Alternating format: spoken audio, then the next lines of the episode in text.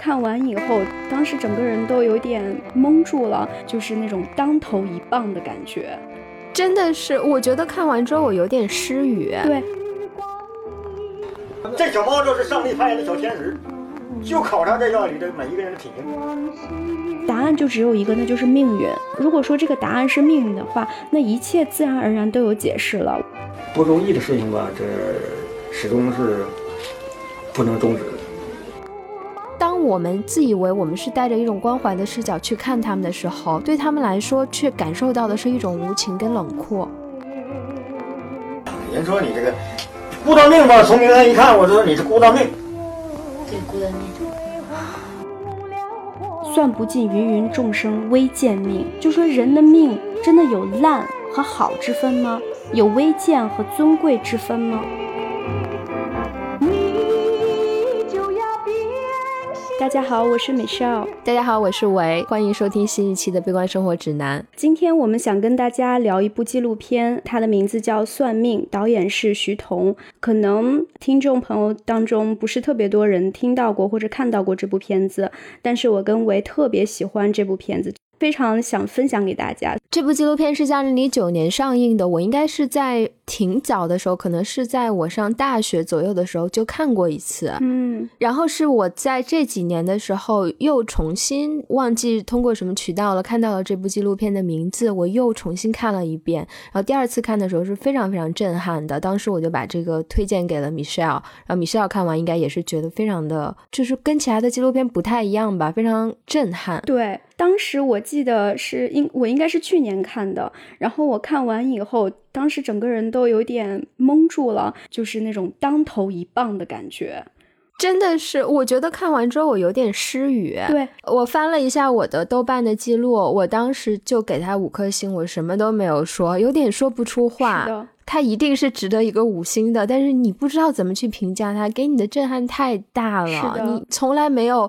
受过这样的冲击。是的，就是这部片子在豆瓣上是九点一分的打分。我们来先介绍一下这部片子到底讲了什么吧。他的导演叫徐彤，呃，是一个独立纪录片导演。徐彤通过镜头记录了厉百成和他又聋又哑又傻的一个老伴儿叫石珍珠，在河北燕郊给人以算命来维持生计的一些生活片段。后来因为两个人北京冬天太冷，他们就从燕郊要回到自己的老家，然后在这个回到自己老家途经呃石珍珠哥嫂家这一个旅程当中发生的一些事情。然后除了厉百成、石珍珠这条线以外，中间还穿插了一个在北京郊区开按摩房的所谓的黑道大姐大唐小燕的故事。另外还有一个主要的角色，就是为了凑钱把自己丈夫从监狱捞出来的一个被迫从事性服务的年轻妈妈的故事。对对，他其实就是在讲这个算命先生厉百成以及来找他算命的这些顾客。他的顾客呢，大多都是小姐、性工作者。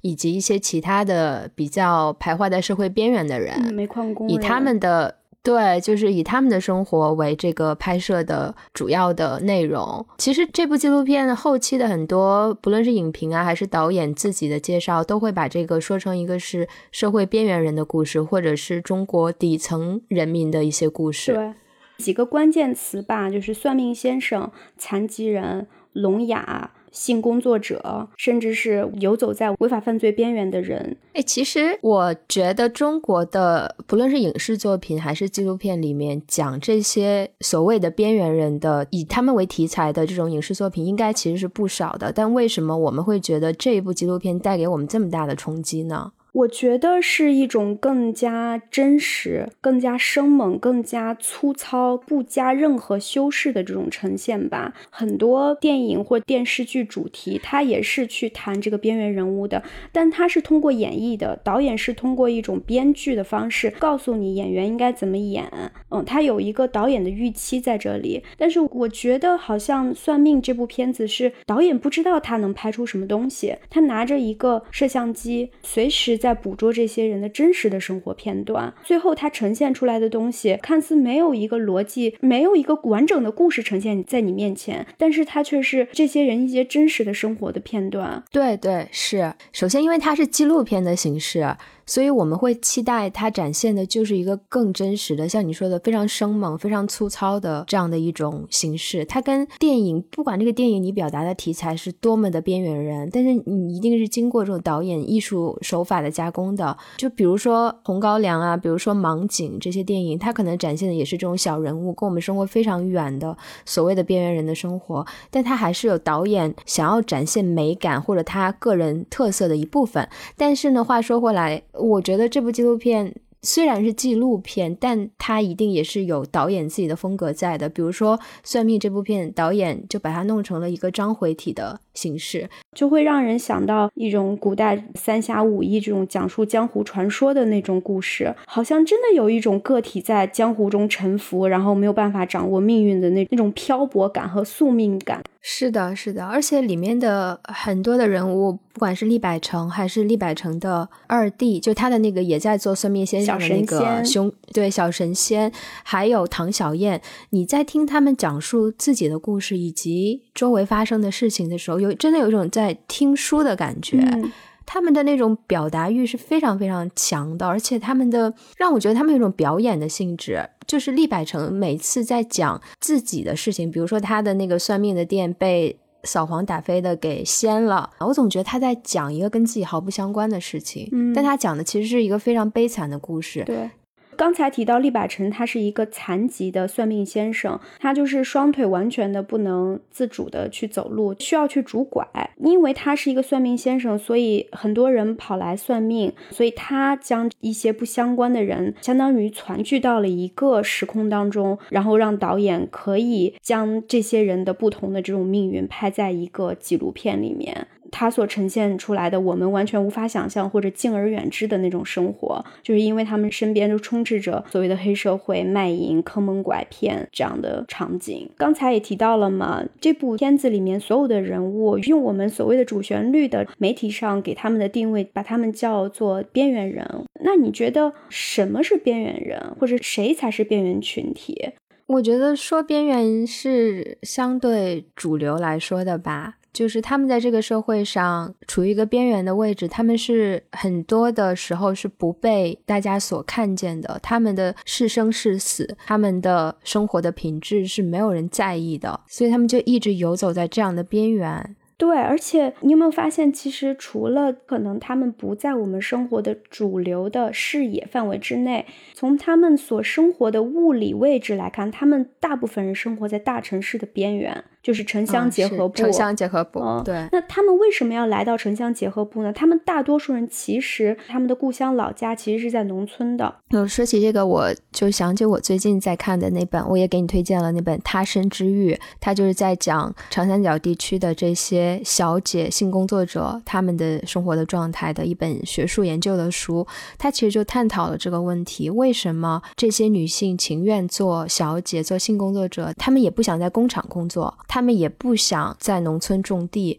大城市对他们来说意味着什么？就是书里面也分析了很多，大城市意味着他们可以参与这种现代化的进程，他们可以做一个都市人，他们是有尊严的一个现代的人。而在农村的话，那其实你也跟现在中国这个社会高速发展的现代化的进程你是脱节的，你不是其中的一员，你享受不到它的成果，就是一个被遗忘的人。对。但是到了这部纪录片呢，像厉百成这种人，如果他在农村，他甚至没法生计，因为他连连种地的能力都没有，是的，他是一个残疾人，他只能通过他的这种，嗯，你可以讲他是坑蒙拐骗吧，他只能用这种生活的技巧去求生，他没办法种地，他必须来到城市。他其中应该也讲到了大城市的中心他是进不去的，因为当时的这种扫黄打非是非常严厉的，他只能在这个边缘徘徊，而且大城市的租金他可能也没办法承担。对的，就是我们现在给他们。定义为边缘人群、边缘群体，其实他们这群人在很早很早的时候就已经在官方上给他们有一个名字叫盲流。一九五二年的时候，当时有大批的这种农村的人员，然后因为在农村，由于务农没有办法维持他们的生计，他们被迫无奈的进入到城市去谋求一些机会。但是呢，当时下了文件说，一定要阻止这些盲目流向城市的人，他们是无组织、无纪律、无目的的流入到城市。但是他们是无目的的吗？还不就是为了生存吗？为什么我们看到他们的时候，觉得他们是无目的的？就我们觉得他们好像危害了我们这个社会的稳定，或者是它的整洁、光鲜亮丽，我们不想要承认他们的存在，我们也不想要看见他们。对他们的生活什么样子，我们是根本不关心的。就不管你生活成什么样，跟我们无关。我们只需要我们的生活里面没有你们。这些人其实无时无刻的都出现在我们身边。其实我们两个也讨论了嘛。我们在北京的地铁上，经常会看到那种来乞讨的、卖艺的。我们真的有去关注过他们吗？我们就是希望匆匆的远离他们，离他们远一点。我没有思考过他是谁，他为什么出现在这儿，他的生活是怎么样的。那这部纪录片就是给了我们这样一个机会，看到了这些人他们真的生活状态，其实就震撼力真的非常的大。是的。就是你在这部片子里面看到所有人都是去算命的。那厉百成作为一个牵线的所谓的主角，他是一个算命先生。导演通过算命这个事情作为一个切入点来展现这些人的生活片段。为什么这些人都需要去算命？你哪年生人？嗯，七四年。七四年属虎的吧？嗯。你是木占的最多，三层木。你是木多仁义，性情来。呃，外面打仗要不来，在家怒下千年恨，两句好话转回来。这些做小姐的或者在煤矿工作的工人，他们其实手里的钱不一定很多，但他们就是愿意拿钱出来花在算命上面。对，为什么算命对他们来说这么重要？我觉得有一点，他们的生命里面没有太多的东西，他们可以抓得住或者看见希望的。他们希望从算命先生这里，不管是。被认同、被倾听、被看见也好，还是给他们一丝希望。就比如说，唐小燕坐在厉百成的旁边，让他算命。厉百成说出唐小燕是一个孤单命，就是孤单，孤单这个命了，孤单命，孤单命了。我如果是唐小燕，我一定会某一种程度感觉到被安慰到了。嗯，有人看到了我的孤单，看到了我的挣扎，我这样一个非常痛苦的人生。边人一直是不被看见的，他们孤不孤单，我们真的有人在乎吗？但一个算命先生可以把“你是孤单命”这样几个字说出来，你真的会感觉到被看见、被安慰到。然后另一方面就是想要一个希望，像那个。做小姐希望把自己的丈夫从监狱里救出去的女性，她去算命先生那边问我，呃，我年底办这个事情能不能成？那算命先生说有可能能成。他说：“那你看我年前想办一件事，看能不能办成吗？”呃，还行，还能，还有把握，有。有多大把握？呃，有希望，还行。年底这个月是贵人月。还挺顺利的。嗯，可应该说是，呃，能办下来。这件事办成了，非常的强。最大的愿望就是在这事上。就是一种希望啊，他希望有人给他这样的一种希望。对，是这样的。你提到的，他们生活中没有可以去抓住的东西，他们陷入了本身生活的这样的一个境地。那么，他们有没有出口呢？可能出口非常非常少。那么这个时候，他们向谁去提出这个问题呢？说为什么我的命是这样的，其他的人的命运却是另外那样的？那谁会给他这样的一个答案呢？没有人去听他们提出这样的问题，他们也没有渠道去说这样的问题。那最后答案就只有一个，那就是命运。如果说这个答案是命运的话，那一切自然而然都有解释了。如果我能接受这是命运的安排的话，是不是我就可以去更加坦然的接受我做这份工作？我是不是心理上可能就更舒服一点？这个纪录片里演的，比如唐小燕，她其实是不服命的。他把名字改掉了，因为厉百成说他这个名字可能有些问题，导致他孤单命嘛。嗯，就说那你改个名字，那唐小燕就欣然接受了，说他当然想改，也就改了。包括呃那个小神仙厉百成的兄弟在也在做算命嘛，算给一个男的算姻缘嘛，他可能老婆想跟他分手，想跟他离婚。那这个男的也去花了呃六百六十元求一个福放在枕头底下，不希望跟自己的老婆离婚。其实你说他是命吗？他们其实算命先生给他们预测了将来会发生的一些事情，但他们是不服命的，他们是希望通过一些方式来改变自己的命运的。对他们的改变方式是寄托于某种不可知的力量嘛？他们不认为说我通过某种其他的世俗的努力可以达到改变命运的方式。我改变命运的方式依然是寄托于那个掌控我命运的那种神秘的力量。他们在生活里找不到这样的方式去改变自己的命运，所以他们只能求这种不可知的神秘的力量。对，通过某一种神秘的力量去抗衡另外一个神秘的力量。那他在这个过程中自主的部分有有多少呢？其实是没有的。他其中提到了好几个类似的这样的想法，一个是石珍珠的哥哥把祖坟扒了，因为他们家里出了石珍珠这样的一个又傻又残废的这样的一个人，他把祖坟扒了是为了自己的后代是健康的。呃，厉百成全家哥四个吧。全都是残疾人，腿瘸加上罗锅。然后那个徐彤问他们为什么，他们说是因为这个房子祖宅，对这个祖宅有问题。他们是非常相信这种东西，他们觉得自己的这种生命中的这种不公啊，这种这种劣势啊，都是一种神秘的力量，可能因为因果报应造成的。那他们四个为什么都是残疾人？有可能就是他们小的时候都没去打那个小儿麻痹症的疫苗，对不对？是的，也许真的是很简单的原因。石珍珠为什么成这样？有可能是他小的时候发了一次烧，然后去当地的什么小诊所，然后吃错药了，这很有可能。是的，我觉得如果他们把所有的原因归结于疫苗或者是这种医疗资源的匮乏，这是他们无力解决的事情。他们生生世世还是要生活在那个小村庄。那里只有那一个小诊所，那里没有打疫苗的这些设施跟资源，他们如何去改变自己的命运呢？如果这一切他们相信是一个神秘的力量造成的，那他们可以通过神秘的力量去把它解决。他们相信有一天贴一张符，挖了祖坟，把房子的朝向改了，他们的命运也会因此而改变。这是他们，他们只能选择相信这些。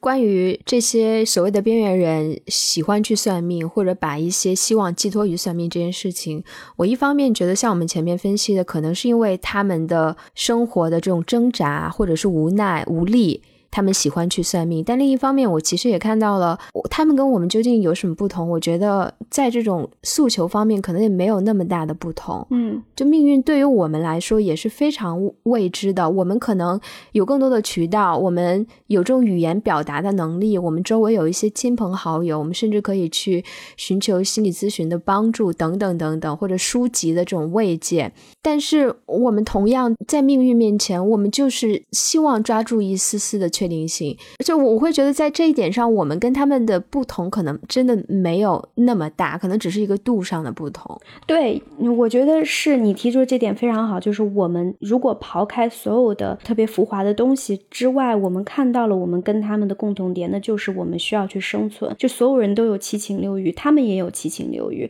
他们也有好恶。当我们在街上看到一个流浪汉的时候，我们只看到了他身上肮脏破烂的衣服，但是。我们并没有去在我们心里去问一句说，因为什么让他选择了这条路？通过这部片子，我们看到的是，他们也有想要去达成的一个愿望，他们也想要去获得美好的爱情，他们也想要去穿好看的衣服，他们也想要去满足自己的性欲。当他们表达自己的这些欲求的时候，甚至会让我们感觉到有一点。不是，我不知道你有没有那种感觉，就当厉百成在那个小旅馆里面，带着那种不知道他是吹的还是还是真实发生的那种讲自己的性经历的时候，我甚至感觉到一种不舒适。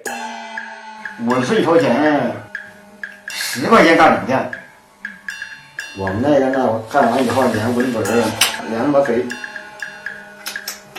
你舌头送他嘴里他舌头送你嘴里，文言得成三十分钟五六分钟才长。稳，那舌头来回往来回送，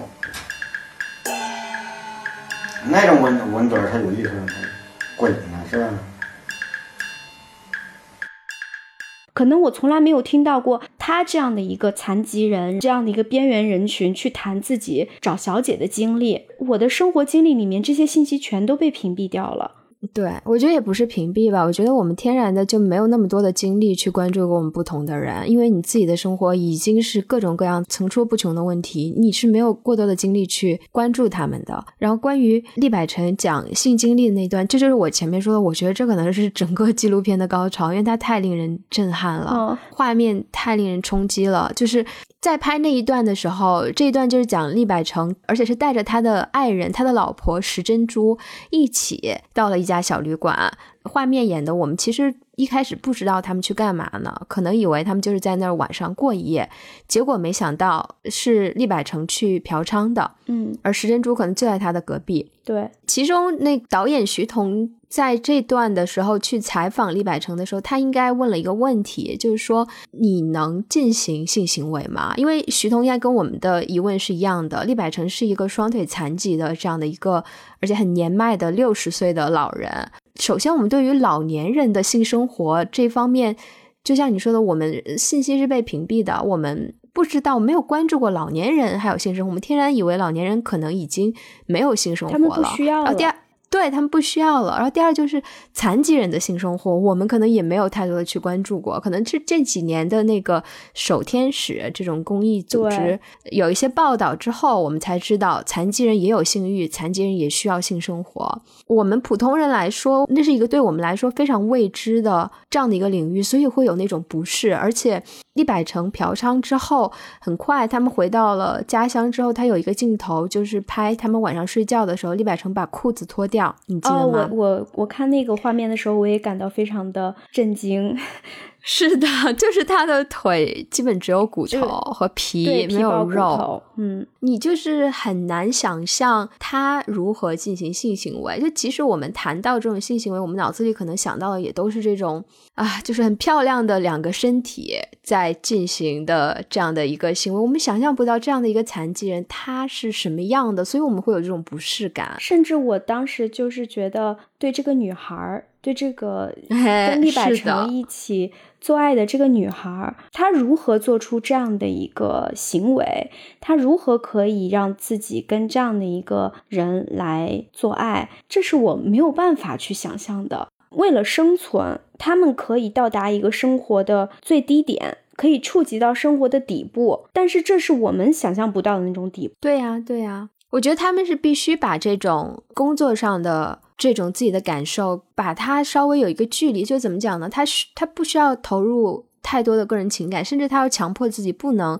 投入过多的个人的喜好，不然这个工作真的就没法进行。你看他拍的那个纪录片，那个小姐跟李百成进行完之后，她还躺在床上打电话嘛？嗯，然后她电话里说的是什么？我理解她应该在跟她老公打电话，说你是不是吃醋了？他其实把这个当成一种好像没有什么，或者是可以用来谈笑、开玩笑的这样的一件事情，而我们却受到了一种非常大的视觉上的或者心理上的这种冲击。对我们经常说我们要追求一种极简的生活，那他们真的就是把生活过到了最简单的状态。为了活着，我要生存，然后我要去满足自己的性欲。至于怎么活着，至于如何去满足自己的性欲。其实是没有选择的余地和选择的空间的。但我我有一个疑问，就是说，如果你真的去问他们，他们真的觉得这是底线吗？可能对于他来说，回到农村去种地才是底线。我跟他做这个半个小时的这种性行为，也比我在家里做半个小时的农活强。可能对他们来说是这样的。对，就是我们觉得他很可怜或者怎么样，但可能对他来说，他是有选择的，他没有选择做那个更低的事情，而做了一件他相对于他想要做的这件事情。对你提的这点非常好，就是说我们认为他们的生活是在底部，他们选择了一个最低限度的生活，都是从我们这个视角出发的。就包括之前我们两个聊过，那这个导演在厉百成和石珍珠洗完手以后，他去拍水盆里的水非常脏，全是泥。他们去哥哥嫂嫂家留宿的时候，导演会把这个镜头放在那锅饭里面，然后这锅饭可能真的就是跟我们平常在朋友圈里面剖的，我们平常吃的简直是天壤之别。导演的这些镜头放到这些事物上面，是给我们看的。我是的我们看到的这种东西是会觉得非常的震撼，是会觉得完全不能接受的。对于我们来讲，我们是没有办法用这种东西来生活的，我们没有办法吃这个东西，我我们也没有办法用这个水来洗手。那请问，我们有没有看到当事人他们的视角里面，这盆水是不是真的像我们看到那么脏？这个饭是不是像我们看到的那么难以下咽？是的，包括这个纪录片的导演，他其实也是一个知识分子。他在拍这个片子的时候，他如何去选取镜头，都是带着知识分子的视角的。他可能想要把自己的镜头尽量的拉近他们的视角，但他不可避免的，他会带进外来者的这样的身份的视角。如果你让厉百成扛着一个相机拍他的生活，他可能根本就不会去拍那那盆水。那是一个他非常习以为常的一个东西，不足以进入到镜头当中的。对对，但凡是一个来自和他们不同世界的人，对他们进行观看，对他们进行研究、采访他们，我们所获得的他们口中的这些表述，可能只是一个一个侧面，我们没办法知道他全然的想法。就是你的研究一定是有它的局限性的，包括我我们在这个纪录片里也可以看到，唐小燕在面对徐彤的镜头的时候，她有时候讲话是非常非常温柔的，没有任何脏字的，非常戏剧化的去讲自己过去的经历，让让人觉得哇，这是一个充满故事的、非常有历练的女人。会特别特别害怕。哎呀，那时候特别特别，就想着阿花，你抱抱我吧，你使劲使劲搂着我，抱我，特别特别害怕，怕的就简直受不了，真的受不了，就特别特别怕，你知道吗？你说你一个人，说白了，你一个人出来，你你就是说没有人去保护你，没有人去对你怎么地的。你说你遇到那种情况下，你只能说你自己通过你自己来去应付很多很多事情。但是镜头一转，当他没有在对徐彤说话的时候，他又变成了一个满口脏字，甚至有暴力倾向的这样的一个女性。真的，你就放马来吧！吹牛逼！我告诉你，我不真他妈不跟你吹牛逼，我跟你不 牛逼。我告诉你，我他妈能在北京开这个店，我就不惧你，你知道吗？所以受采访、受研究的对象，他对这种研究者讲出的话。其实他是会根据这个讲话对象是谁去调整自己讲话的内容的。他可能针对这个研究者，他出于种种各种各样复杂的心态，他想要把自己的生活描述的是相对更美好的，而尽量去淡化那些痛苦的一面，这是非常有可能的。对，就比如说，当厉百成他在面对徐彤的镜头的时候，他甚至有点出口成章，他甚至说出类似于文人墨客的那种使用的语言，他甚至还会说什么“贫不择妻，寒不择衣，荒不择路，饥不择食”。你会觉得他对这个生活是有非常多的观察和体察的，好像已经明白了生活的真谛。但是当他面对他的生活的时候，当他面对石珍珠的时候，他真的是以他能说出来的这种大道理来生存的吗？我不知道他所说的这些话跟徐桐的镜头有没有直接的关系。对，这个就涉及纪录片究竟是多真实？纪录片导演他去拍摄，他究竟以什么样的程度去影响这些被拍摄人的言行的？他即使做的再好，我觉得被拍摄者一定是知道一个镜头在拍他的，他的行为跟选择就会在一定程度上受到影响。是的，你也知道《锵锵三人行》不是请唐小燕和徐彤都做过这个节目吗？唐小燕当那个窦文涛问他说：“你以后呃有没有想过以后还会从事偏门的工作吗？”然后唐小燕说：“那肯定还是以后要走正道，人间正道是沧桑嘛。”然后我注意到窦文涛和徐彤两个人就大笑起来。好笑在哪里？就是为什么当唐小燕说出一句文绉绉的话的时候，说她要走正道的时候，那两位大笑。就是好笑的点，肯定是说他说的这个话，他想表达的这个东西，跟他这个人设是不对称的，产生了某种反差，大家才会觉得好笑。所以，当然这样的指称让我觉得也有点不舒服。就是我们以及包括像窦文涛、徐彤这样的精英，当他们看到这些人的时候。除了某种怜悯和同情之外，是不是也有一种冷酷的眼睛？包括我们在看的时候，也是有一种非常冷酷的眼睛在看。是这样的，我这里就想提厉百成回到家乡里面，他遇到那几个乞丐的好朋友了。呃，首先我特别震撼的是，厉百成一回到他的家乡青龙县的时候，就各种在大街上打听一个人，我就觉得哦，他回家乡第一个就想见的人，那一定是他生命中特别重要的朋友或家人。结果发现是乞丐，他的可能所有的好朋友都是乞丐。首先这一点我就特别的震撼，然后其次就是徐彤也特别拍了这些乞丐的生活状态，比如特别冷的晚上就睡在街边。然后整个的脚什么的状态啊，都脏兮兮的，牙也特别黄，也不全了，每天也没多少钱吃饭。那徐彤这时候就问了，采访厉百成，意思就是说，你觉得这这几个人生活的是不是，就他们一直在忍受大街上的生活？对，就是说他们是不是在忍受？然后那当时厉百成就说，他们一人吃饱全家不累，他们有什么好忍受的？然后最后厉百成。说了一句：“你这个问题问的太无情了。”当我们自以为我们是带着一种关怀的视角去看他们的时候，对他们来说却感受到的是一种无情跟冷酷。嗯，对，是这样的。我记得在那个《青阳三人行》，许彤跟唐小燕上的那一期，许彤在后面就一直提说，游民现在他们可能因为种种的原因，他们走到了这个边缘的位置。然后徐彤说，他想要研究的就是说，下一步怎么让游民也能为这个社会带来贡献。然后我当时就在想，说他们现在难道没有为这个社会做出贡献吗？我觉得他们也是有的。你凭什么觉得他们没有做出贡献？而且你期待他们未来还要去承担这个社会上的很多的责任跟义务？社会给了他们什么？你对他们的期待为什么这么高？而你又在否定他们现在已经为这个社会做出的很多的事情。小姐的工作完全没有意义吗？算命的先生没有给人带来希望跟安慰吗？他们跟心理医生的带来的贡献究竟差别是什么？我觉得这块非常的讽刺。你就拿厉百成来说，这个社会包容厉百成的前提是他要为这个社会做贡献。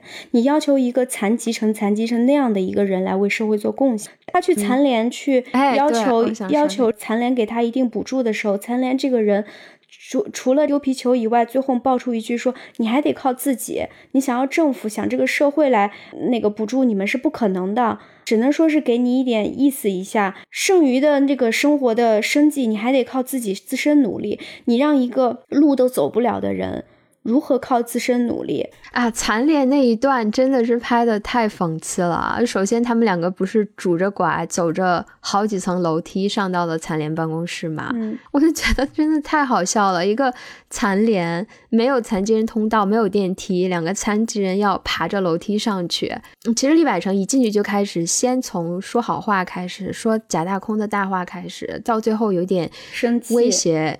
对，生气有点威胁的意思在，当然他也没有什么砝码，他也没有什么可威胁。最开始他就会说啊，全世界都关爱残疾人，能不能给我一些答复？嗯，然后这个残联人就说给你什么答复？你的需求是什么？那需求就是生活困难啊，对呀，就是要钱嘛。而且李百成其实他问出了非常关键的问题，他就问这个残联的人，国家设残联是为了什么？这个残联的人就开始各种扯假大空的话，就是说有比你更惨的。你要知道，有人比你更惨，你最后还是要靠自己，你不能靠父母。你要说你靠残、靠残联、靠政府解决你困难问题，解决你生活，你还得靠自身，是吧？你这都靠政府养活你，全县这么多残疾人，三万多人呢，你多大岁数了？你还还靠父母养活？也不能靠父母，也不能靠政府，靠自身努力。你这个。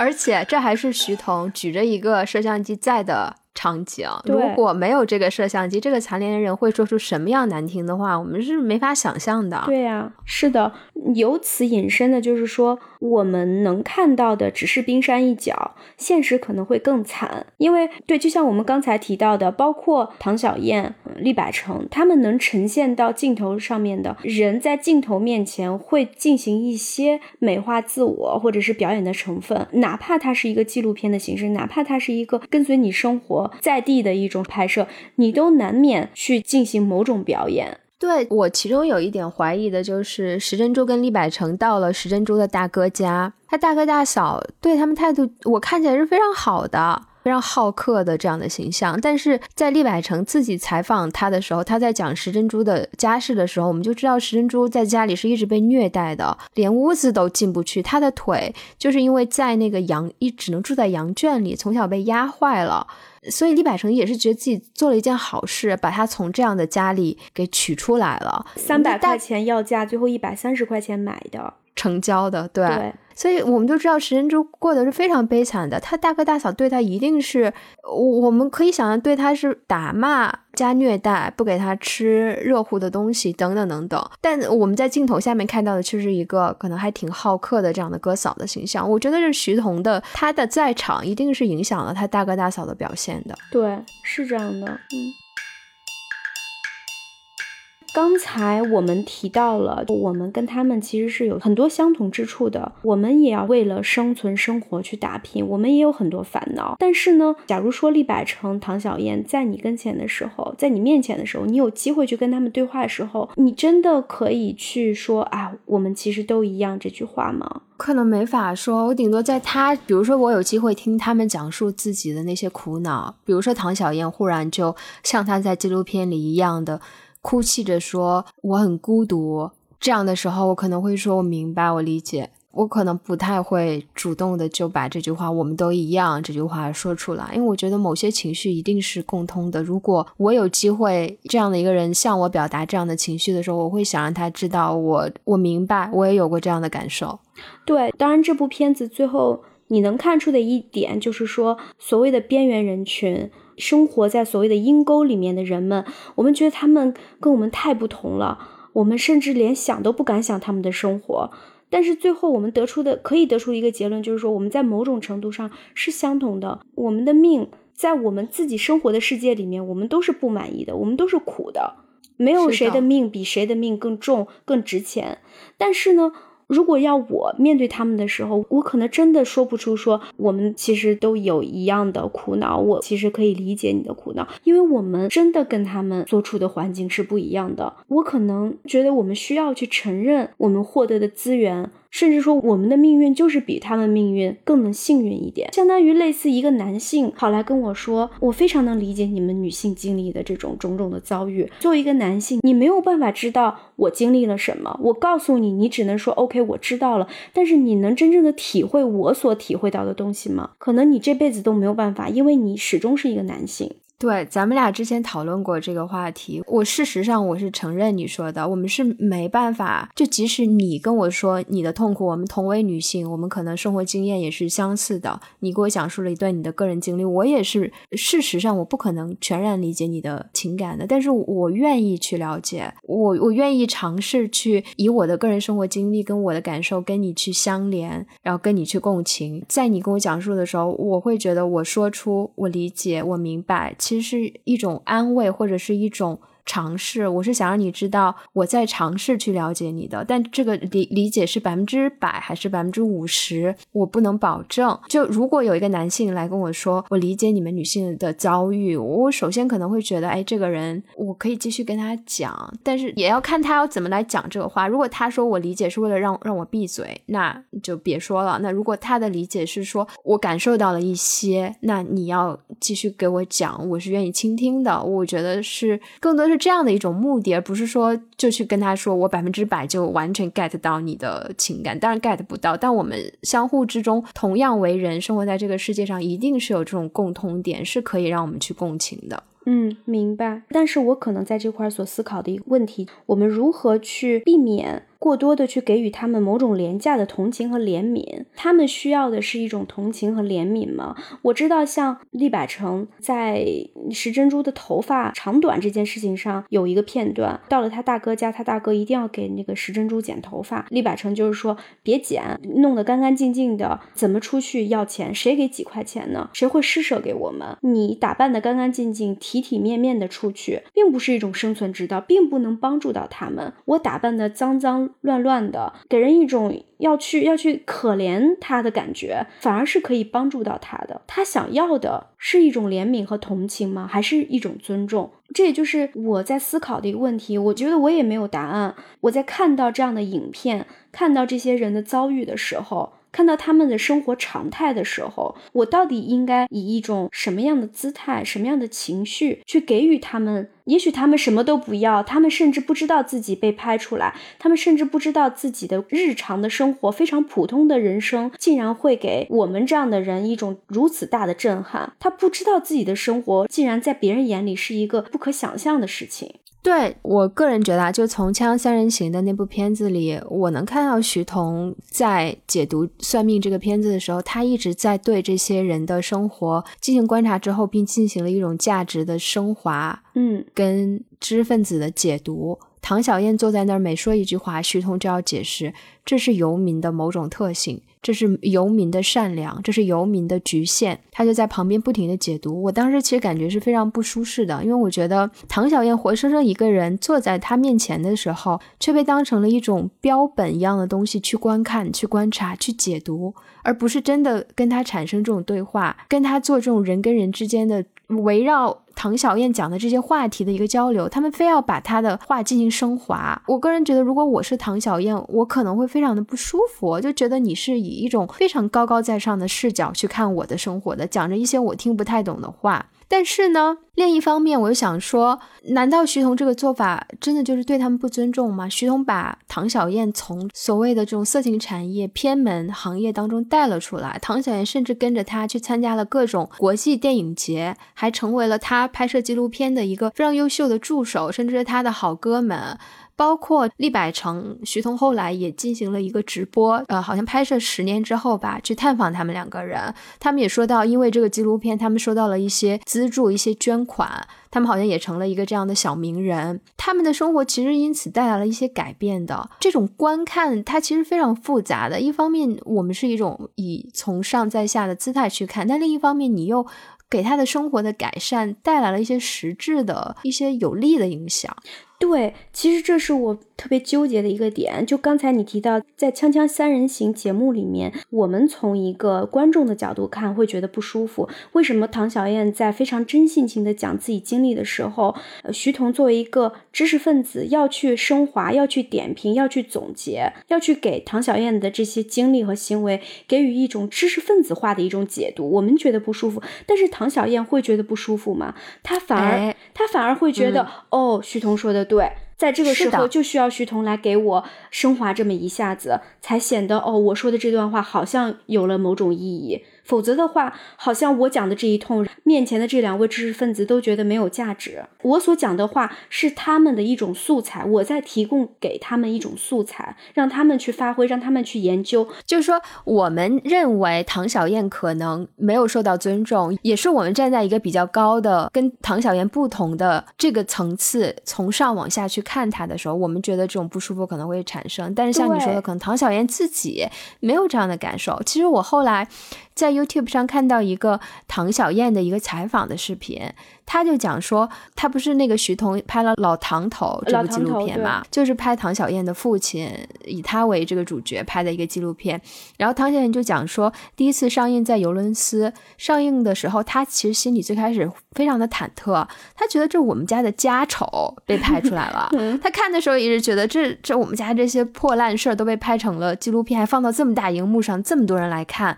然后结果呢，放映完之后做了一个这种导演的访谈，还有下面很多。观众提问，然后他当时说，他听完这些提问之后，他的反应就是：你们这些有知识、上过学的人，跟我们想的就是不一样。我当时就一下觉得，哦，这我的家丑竟然可以被说成这个样子，是的，解读成这个样子，他反而好像带着一种自豪，对那种感觉在说。是的，你看这部片子里面，里面也讲了嘛，他因为从事这个色情组织卖淫，被送入到了那个拘留所，最后他怎么出来的？还不就是徐桐花钱把他弄出来的吗？徐桐为什么要把他花钱弄出来？最后他跟徐桐形成的这种非常铁的哥们儿关系，那徐桐得到了什么？徐桐其实是以创作者的角度出发，获得了唐小燕这个江湖中人的信任。那最后他就有更多的资源去拍摄。唐小燕自己也说了，以后我认识的人。我能呃能叫来的人，你随便拍。唐小燕她自己已经找到了自己的定位，我能给徐彤带来什么？我已经在发挥自己的价值了。他不觉得自己受到了某种就是俯视的感觉。我们到底应该对边缘群体厉百成、唐小燕、尤小云他们采取一个什么样的态度？才能不被说成说是我们有一种廉价的同情和怜悯，又能起到说我们足够尊重他们。我现在觉得有一点不知道该怎么办。另外就是我注意到这部片子里面，他用了大量的这种面部特写，比如说徐彤会把镜头一直对在石珍珠的这种傻笑的这个脸上。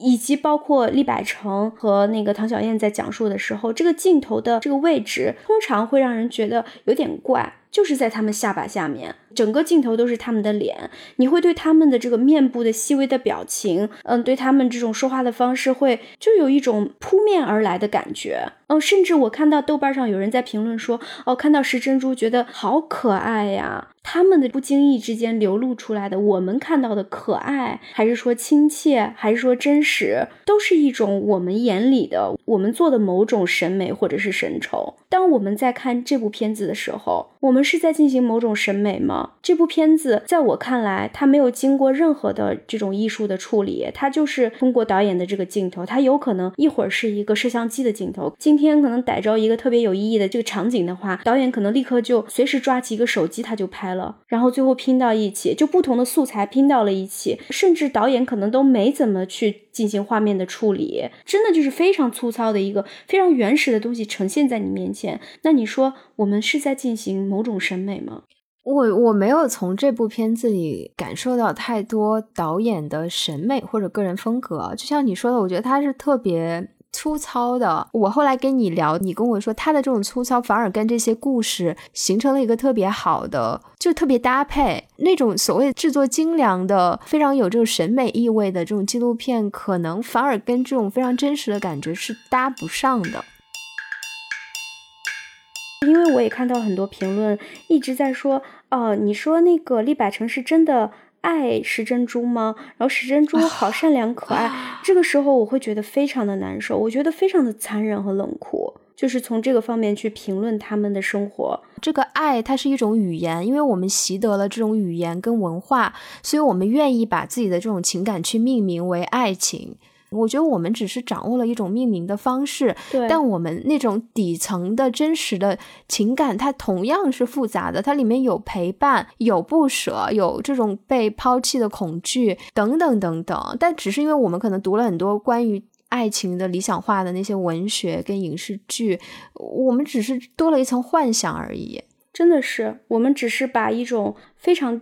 基础的每一个人都会有的那种欲望和一种需求，给他一种文学化的词藻，对呀，然后让我们认为哦，这个东西就是一个独立存在的某种更加升华的、更加精致的、更加高级的一种需求。对，就比如说性行为，我们可能会说做爱，嗯，或者就是性行为。你对厉百成来说，他们就是弄一下，嗯，干一下，搞一下，干一下，对，就是这个究竟你的行为究竟有什么区别呢？你用了“做爱”这个词。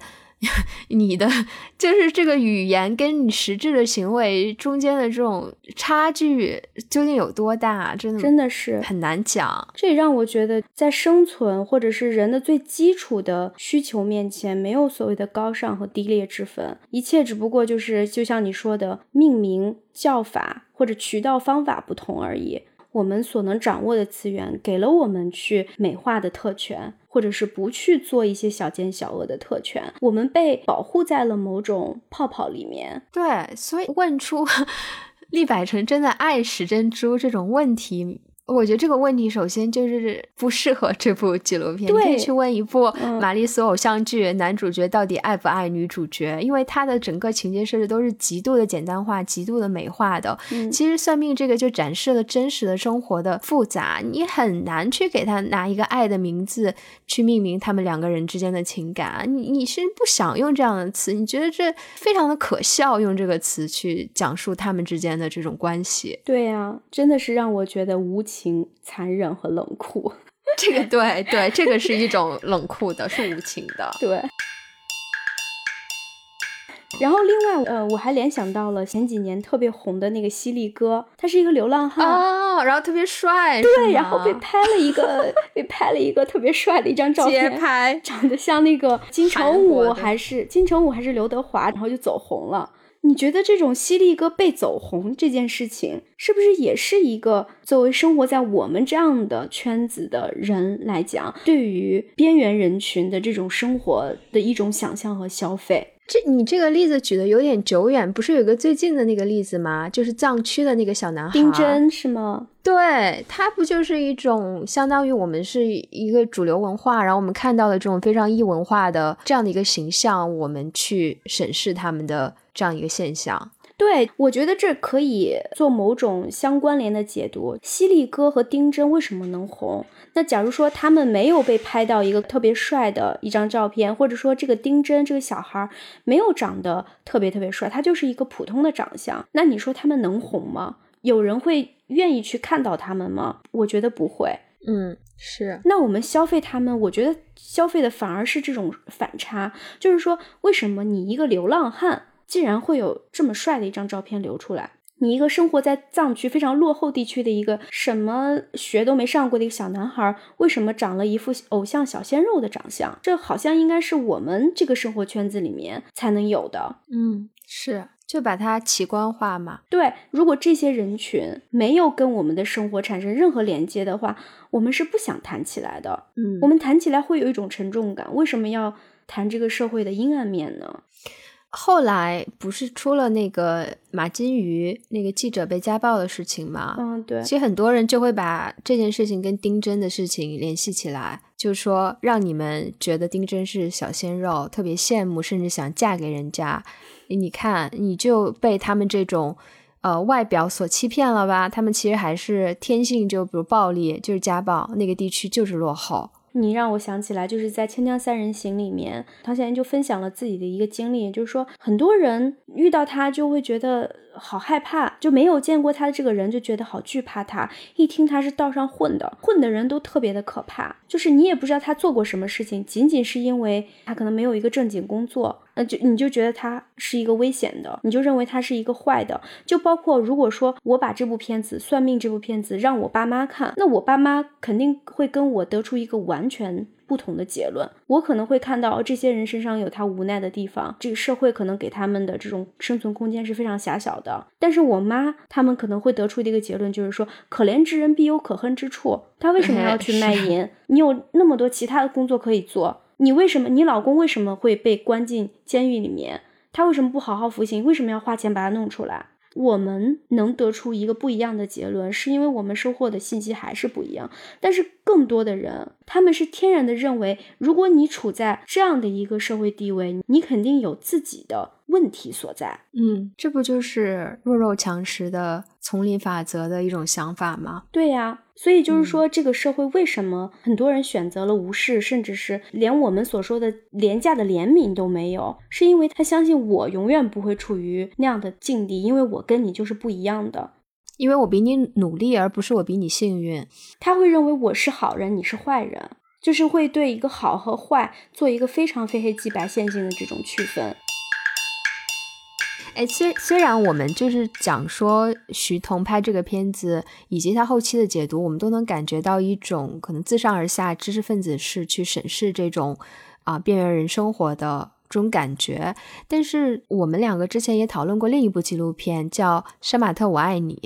这部纪录片给我们的感觉确实跟算命完全不一样的，就是他的这种自上而下的感觉是更强烈的。对我觉得他并没有给我带来很强的这种冲击，甚至也没有满足我对杀马特文化的某种窥探欲。我甚至没有通过这部片子了解到杀马特文化到底是什么，或者是他们为什么要选择以杀马特文化来表现自己。就是我什么都感觉没有得到，我只是看到了那些曾经尝试杀马特文化的人他的一些表述，他们的一些生活经历而已。对，因为他的这种编排性是非常强的，导演每一个问题的设置背后，我们都能看出导演对杀马特文化他自己的解读。比如说，他就认为这个杀马特文化是这种呃来自农村的这一批年轻人在工厂打工流水线的这种自由受到限制，他们会寻找一种突破、一种自我表达的方式。他设置的每一个问题都是在引向这样的一个结论，即使他是通过这种被采访的人的口中讲出的这个故事啊。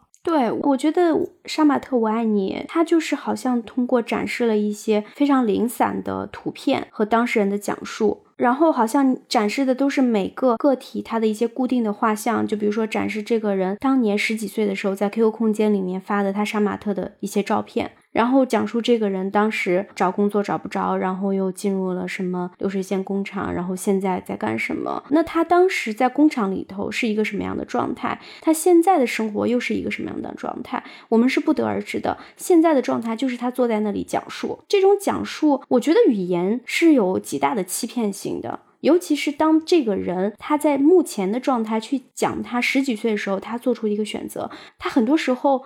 他已经不知道他当时为什么做这个选择，他只是在用他现在的一种习得的某种语言，面对镜头，试图对他曾经做的某种选择来进行某种解释。那是不是能真的还原当时他作为一个杀马特文化的践行者，他的真实的心态呢？我觉得这种真实性已经完全被扭曲了，我看不到某种真实性，这跟算命是完全不一样的。算命是当时当下。这一刻，这一秒，我的镜头就随着你的这个身体的移动，你的生活的流动在走的。对，我我觉得算命更多的是像给我们提供了一种，我们可以暂且把它说成一种一手资料吧。对，我们是通过这种一手资料自己去判断。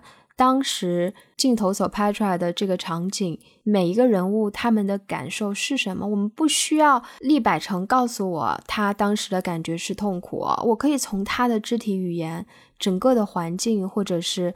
他的面部表情，我去解读。但是如果你换成了你去采访厉百成，你问他你是不是痛苦？导演的问题对他的引导性，以及镜头面对他的时候，他由于种种原因，他选择性的说出的一些内容，都会把这个真实感大打折扣。对呀，我爱杀马特的导演，你要问我当年在十几岁的时候，我为什么要选择头发要打扮成那样？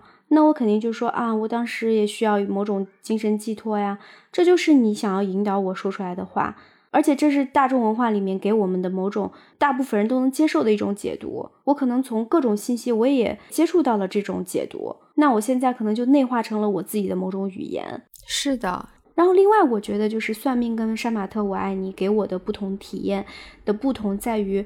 可能我对杀马特和算命这两件事情本身的这种感受就是不一样的。除去这个纪录片拍摄的这种风格和导演的因素除外，算命本身之于游民这个群体来讲，它是一种谋生的手段，它是一种讨生活的东西，意味着一种生存。但是呢，杀马特是什么呢？杀马特是这群孩子，他可能有吃有穿，但是他的那种精神的孤独需要某种一种文化上的表达。那这种文化上的表达和你生存的这种手段呢，你唯一的生存的依靠就是算命的话，这种给人的冲击可能还是有点不一样吧？我觉得是这样的。就整体上来说，算命真的就像你前面说的，特别的生猛，特别的直接。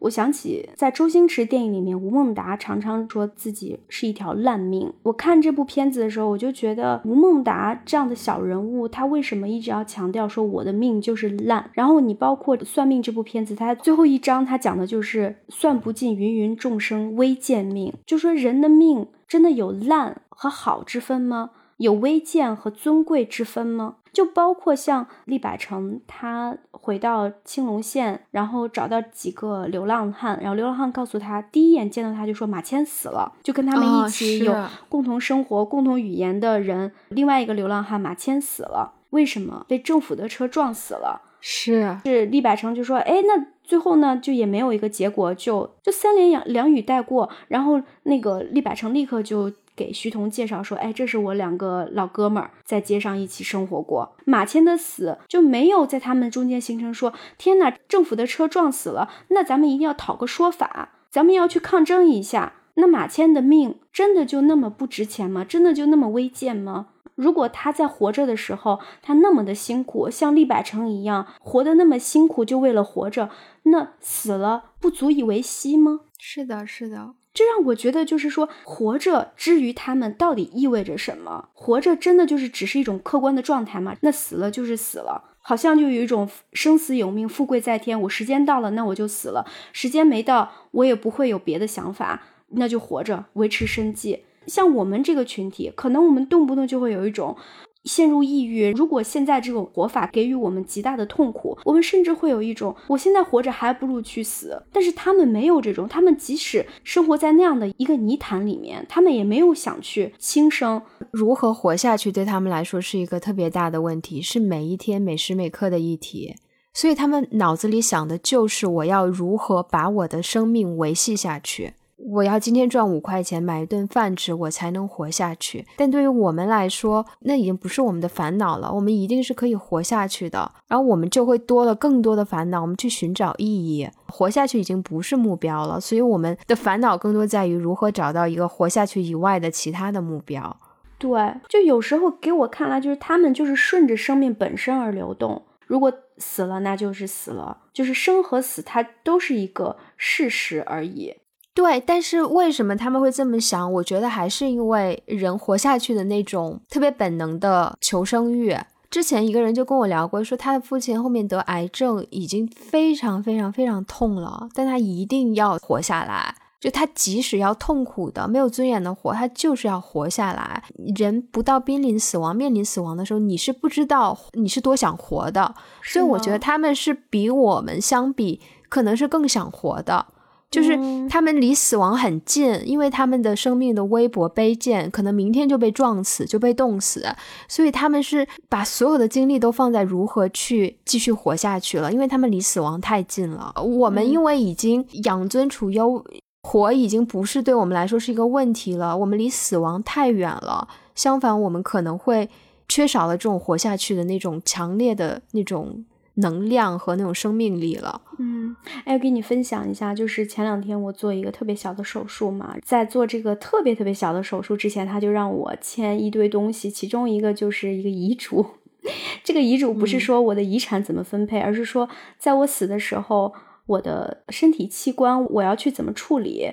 第二就是说，当我达到某种状态的时候，我还我还愿不愿意一直维持这种生的状态？但是，就比如说我已经完全没有自主呼吸，我只能靠着这个呼吸机，或者是我成成我成为了一个植物人，或者说我可以活着，但是我的生活质量会非常差。比如说，我完全生活不能自理，我已经丧失意识，在这种状态下，我愿不愿意还要维持生命迹象？还是说我可以选择我我同意医生把我这种呃维持我生命的这种呃营养液呀或者是呼吸机啊全都撤掉，我就选择一个死亡。嗯啊，当时我是全选的是只要不能有质量的活着，我全都选择就死，要么就好好活着，要么就死掉。对我，我觉得如果我是你的话，我可能也会选择一样的。但是我就在想说，当你的呼吸开始变得困难，就是你已经在死亡的门口的时候，你会不会转念？你的想法会改变？你想要活下去？是的，所以我就在想，那是因为我知道根本不太可能会死。对，是因为你在这样健康的状态下做了这样的选择。是的，就很多时候你不到那一刻，你根本不知道你的心境会如何，你的求生欲会超出你的想象。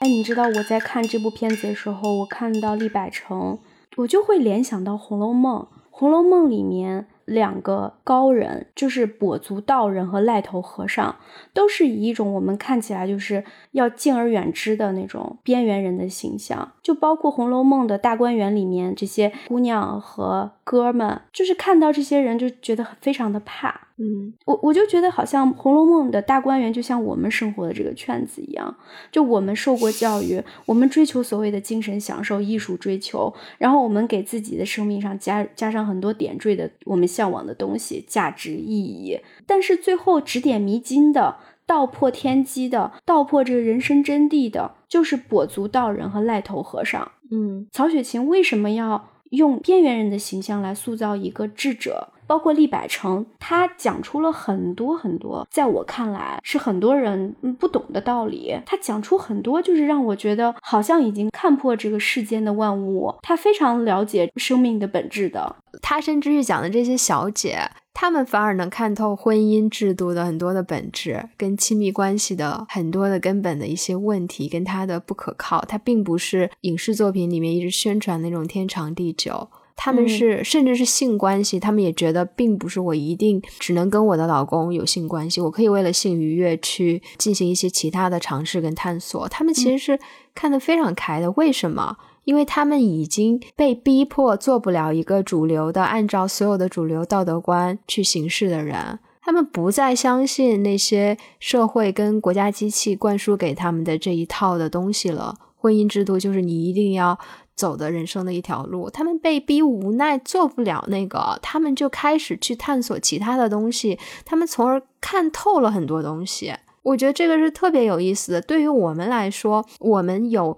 能力去进入婚姻制度，找到一份稳定的工作。我们在这个大机器里不断的跟着它一起运转，我们跟他没法保持距离去观察他，而他们是跟他们有距离的，是被迫的原因有距离，他们反而。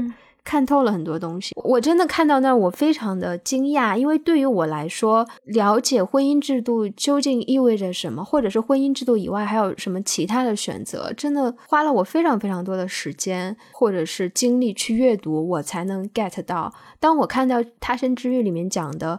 这些平均文化水平可能是初中的这群小姐讲出了我了解了女权主义之后，我才了解的一些内容的时候，我是非常震惊的。那你觉得他们有有朝一日如果有选择有机会的话，还想进入到主流吗？哎，这个他那个里面也研究了，就说这些小姐还愿不愿意进入婚姻，其实比例非常非常低的。他们人生目标是做二奶，很多人。OK，真的真的 觉得很好笑，对不对？但是。他们甚至其中很多人是从婚姻制度中逃出来的，或者他们做小姐就是为了逃出那种无聊的、没有未来的这种，或者是丈夫家暴的婚姻。他们不不想再回去了，他们觉得，甚至很多人是通过找鸭来满足他们自己的性欲的，这是非常的让我惊讶的。嗯，interesting，我觉得这个很有意思，真的很有意思啊！就他们也因为这种做小姐，可能已经对男人这个性别是非常非常失望的，所以你说让他们将来进入婚姻制度，依赖某一个男人，他们很多人真的就是不想，他们觉得根本就不可靠。呃，在那本书里反复的去采访小姐，他们反复提到的一句话就是。女人要靠自己，其他人都是靠不住的。那不就跟唐小燕说的一样吗？她在对呀纪录片里面就给那个小姑娘说，男人都是靠不住，男人都没有一个好东西。嗯，什么男人给你说几句好话，千万不能信了他们的鬼话，一定要怎么怎么样。但是呢，他转过头来求签算命、改名字，又是为了获得一种爱情。他觉得还要改变自己的这种孤单命。所以我不知道唐小燕跟你看的这个《他生之欲》里面采访的这些小姐之间的共同之处。我不知道他们在现实和理想之间到底是一个什么样矛盾的这种心态。唐小燕在《锵锵三人行》上，她不就是说，她现在意识到这种哥们儿有多重要吗？嗯，就是比什么爱情啊、男人啊都重要。她现在最看重的就是哥们儿情谊。可以聊一下，为什么《算命》这个片里展现的无处不在的这种对女性的歧视跟贬低？就是那那首那首喊麦，以及你说的那个，呃，小神仙让这个矿工一定要把这个女的甩了。大街上的那个老郑，他都那样了，他要去嫖娼，他还嫌弃那个五十多岁的老娘们儿，嗯，五十块钱不值。就这个时候，我们反而不想讨论性别议题了。为什么？他处处都是分分钟分分钟都是对女性的歧视，包括厉百成说他娶石珍珠回来就是为了解决性需求生理问题嘛，嗯，对。你跟一个吃不饱饭的人去讲尊严的东西，或者是什么男女平等的东西，你觉得他会买账吗？对，我觉得我们告诉石珍珠，我们告诉里面的那些做小姐的女性，你现在是被一个父权社会压制了，嗯，然后呢，我没有给他们一个解决方案，那你让他们饿死吗？他们不卖自己的身体，石珍珠不嫁给厉百成，那在他他哥哥家里被饿死、被虐待死吗？就我没有解决方案给他们。石珍珠，说实话，他在跟厉百成走之前，他是住在一个棚子里面的。他最后就是有一个画面，是他给他的那个小猫咪搭了一个棚子，几乎是一样的棚子。哦，我看到那儿了，是我那小猫咪住进去以后，石珍珠指着那个小猫咪就在那边非常开怀大笑的那种笑，里面让我觉得好悲凉，好悲凉。天呐，对，那段真的是给人感触特别特别强烈。他曾经跟这个小猫咪所处的环境又有什么区别呢？是的，他就像动物一样被人在虐待，他活的连连动物都不如，他又像动物一样被人买走了，做了别人的老婆。是的，在这个过程中，他没有办法去表达自己的思想，他甚至都听不到别人在说什么，他是又聋又哑又傻的一个可怜人。对，又瘸又残的一个可怜人，你这个时候说你不能被物化，你要争取你做女性的权利，就相当于是要杀了他。对对，这个时候女性话题就变得特别的不合时宜。当然，我觉得如果你从性工作者的角度讲，或者甚至是农村妇女角度讲，我们还是希望计划生育以及安全性行为的知识的普及，我觉得是有必要的。但是你告诉他们，你的丈夫呃让你在家里做农活是对你的一种压迫。你的这种生孩子，你是有自由意愿的，你让他们怎么去突破？不嫁人吗？不生小孩吗？那他们要干什么？不嫁人不生小孩，那就要去做小姐。做小姐又是一种被男权社会的压迫。我觉得要讲，也不是对着他们讲，而是对这个体制、对这个政策制定来去讲的。那为什么石珍珠？他们村上的妇联没有管过吗？但是对于这个个体，你怎么讲？他们没有任何的资源让他们去对抗任何强加于他们身上的这种压迫。他们首要的诉求就是活下去，在生命权面前，平等真的是一个非常奢侈的东西。是的，是的，就包括我们前面讲的唐小燕以及。我看的那本书《他生之欲》里面的很多做小姐的女性来说，我我甚至觉得她们是有女性意识的。她们意识到女性一定要靠自己，但是靠自己最终还是要把身体让男人来用才能靠自己。甚至唐小燕在《锵锵三人行》里面讲过，她觉得女性在这个社会上的资本就是自己的身体。她即使这么强势的一个女性，她要生存下去，她也必须去投靠一个道上的罩着她的男性。对呀，话又说回来，我都没有办法去跟厉百成讲这个事儿。你怎么跟厉百成讲？嗯，说你不应该物化石珍珠，你不应该用一百三十块钱把它买回来，你应该把它就是类似于用爱情召唤过来。你这不就是你这不就是有病吗？人家觉得你神经病吧？真的就是，就是我们的生活，我们的话语，我们所想的那一套东西，在他们生存都是成问题的生活里面是不成立的。你只有人活下来，活得有尊严的前提下，你才能谈说你现在要进行某种其他的这种价值的追求和变革。所以，我们真的是跟他们比非常有特权的。我们能讨论女性话题这个议题，我们就是有特权的。是的，其实当我们在看这部片子的时候，我们貌似看到了这一群人，研究说他们是谁，游民是谁，边缘群体是谁。但是另外一个角度是，通过他们，我看到了我们，我们是谁？在没有看到他们之前，我们这群人，我们以为我们就组成了这个社会的全部。我们在讨论九九六偶像综艺节目，我们讨论各种我们生活中遭遇的种种不公和和和烦恼。可是当看到他们的时候，我们才意识到。原来我们中间的这种矛盾和撕扯，其实是一种内部的矛盾和撕扯。对于他们来讲，我们有特权去谈九九六。我看到了我们在这个社会的定位。嗯，其实我后来发现，那个唐小燕她开的那个按摩店就在高碑店，在传媒大学 旁边吧？是的，是的。我当时看到这个就想，哇塞，原来离我上班的这个，还有我住的地方，这个朝阳区 CBD 附近有多这么的近？他们就生活在我的旁边。是呀，最后一幕是那个尤小云带着厉百成和石珍珠到了天安门广场去逛。我们的我们每个人去过北京的都去过天安门，他们就在这些熙熙攘攘的人群当中。然后我们跟这些人擦肩而过，我们看不到他遭受了什么。我现在回想自己每次去天安门这样的游客多的地方，我可能看到这些人的时候，我心里是一种鄙视。说实话。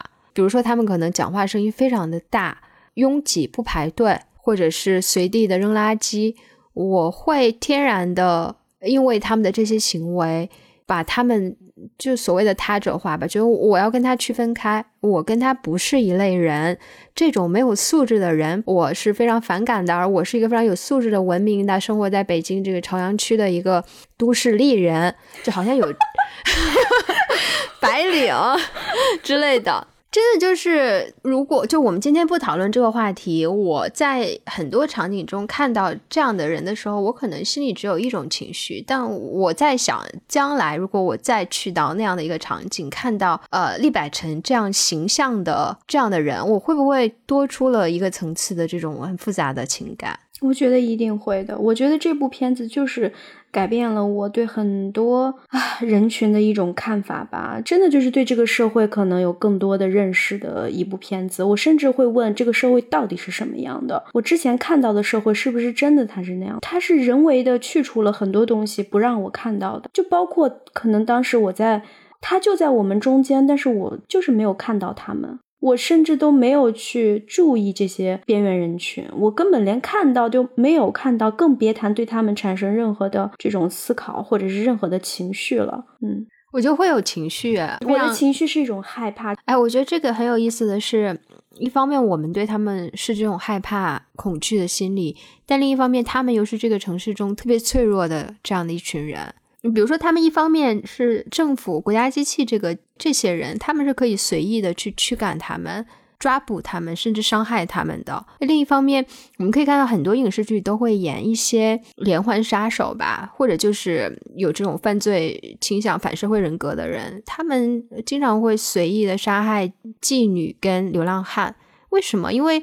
没有姓名，没有跟这个社会的连接，一个固定的住所，他们消失就是消失了，没有人在意他们，他什么都没有，所以选择杀害他们，伤害他们是最容易的一件事情。真的是，我觉得真的点题了。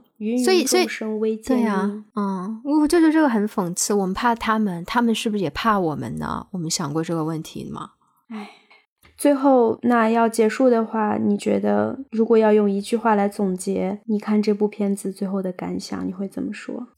太难总结了。一句话，豆瓣点评，推荐大家都去看。我觉得这个太复杂了，我觉得就是可能每个人都都需要去了解我们的世界以外的这些人的生活吧。但其实真的就像，当然这块引用这句话可能不是特别的恰当，就是说除了衰老，谁也不知道谁的遭遇，我们真的很难去体察。别说这些边缘人群，就包括我们周围的人，我们都没有办法去体察到他的生活中发生了什么。谁又能理解谁？谁又有精力去过多的关注谁呢？就人真的是孤独的，他又注定是自私的。嗯，那我们就希望大家都去看这部纪录片吧。如果有什么感想，欢迎大家跟我们来讨论。是的，嗯，算命徐彤强调一下，这小猫就是上帝派来的小天使，就考察这药里的每一个人体型。